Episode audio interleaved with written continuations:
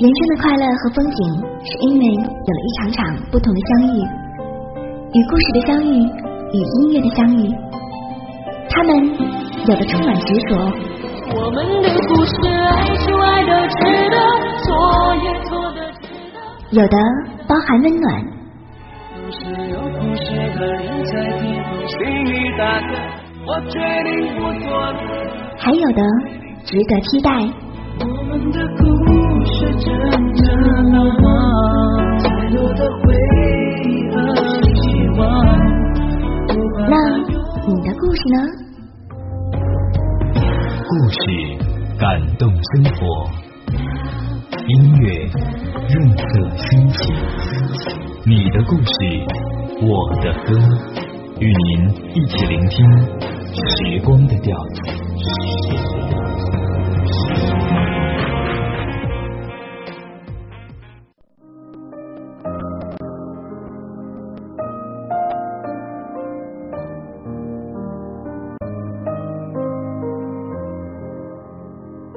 欢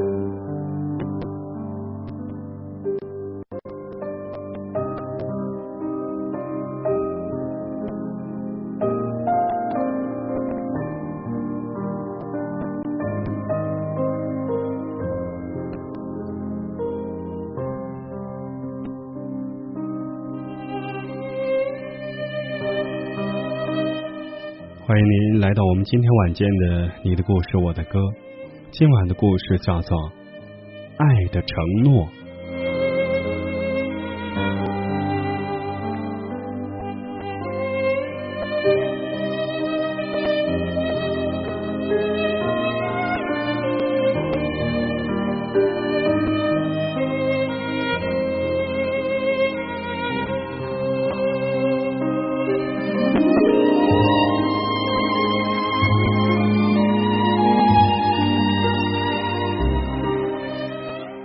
在去探望卡罗尔太太的路上，我又回忆起她家所遭遇的不幸。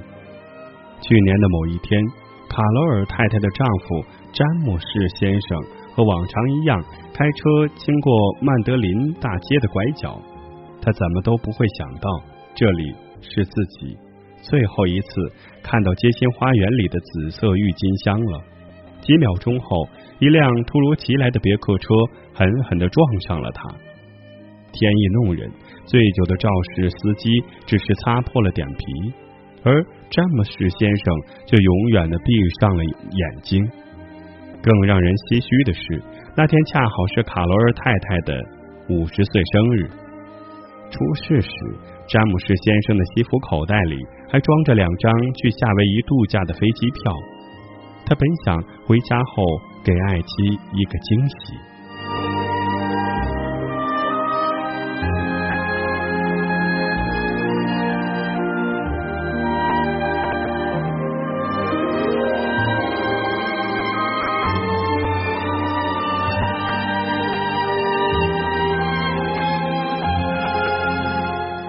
近一年没见，卡罗尔太太瘦了许多，但她眼睛里流露出的坚定与慈祥是我依然熟悉的。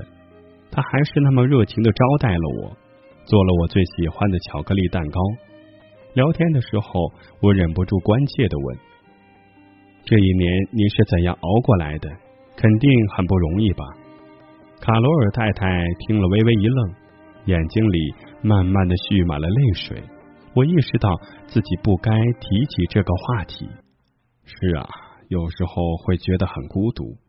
卡罗尔太太拭去眼角的泪花，轻轻的说：“你知道吗？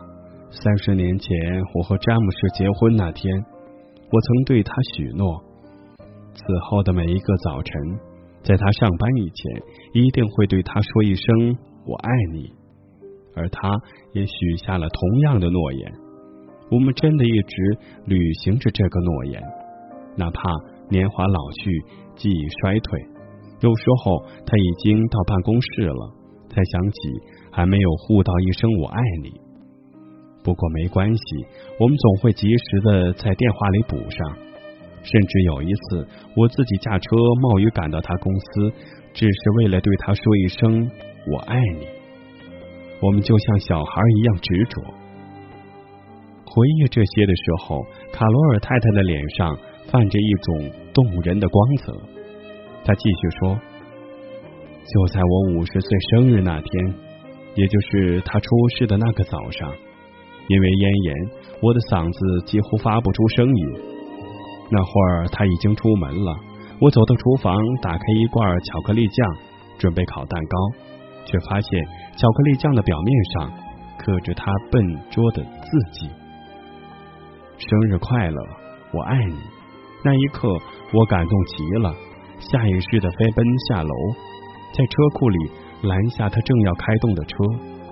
我示意他不必摇下车窗，然后飞快的掏出口红，在玻璃上写下了三个字：“我爱你。”这时，我们俩都笑起来。这是我们年轻时曾经做过的游戏，在我们相处的最后一个早晨，仿佛。时光倒流了，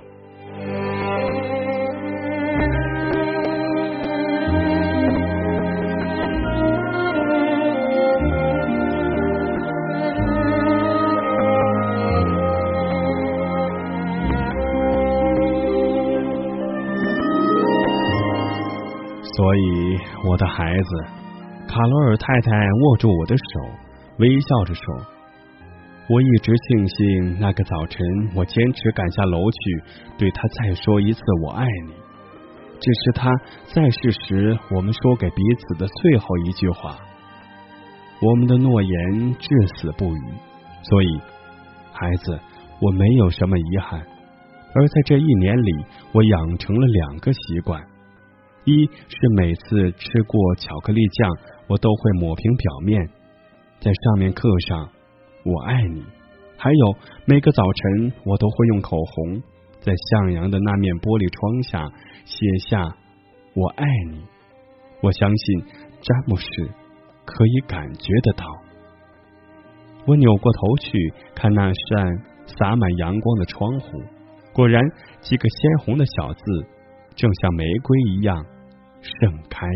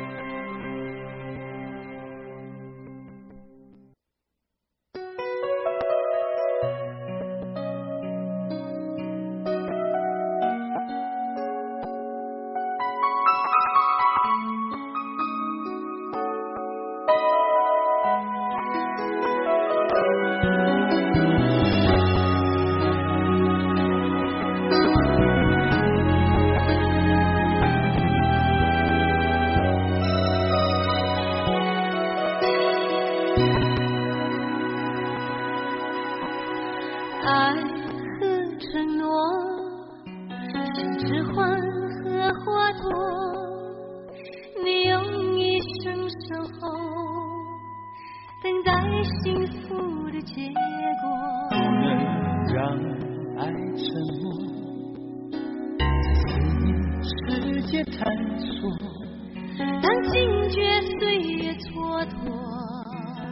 回头再来生活，你的心，深情眼神，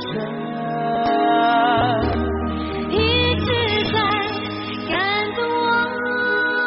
再一次拥抱着我，你是来自也许的选择，是我心灵最真的寄托。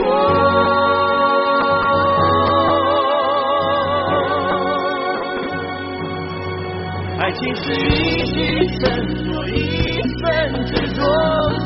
纵然过去缘分亏欠太多，在心中一把不灭爱的火，依然那么热烈，那么缠绵，燃烧着，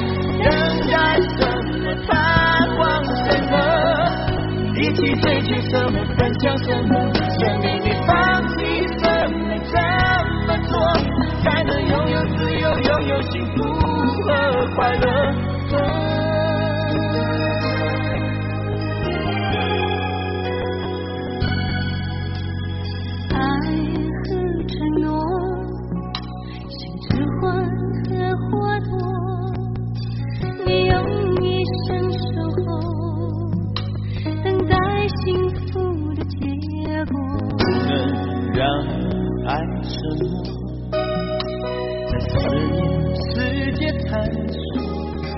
想起。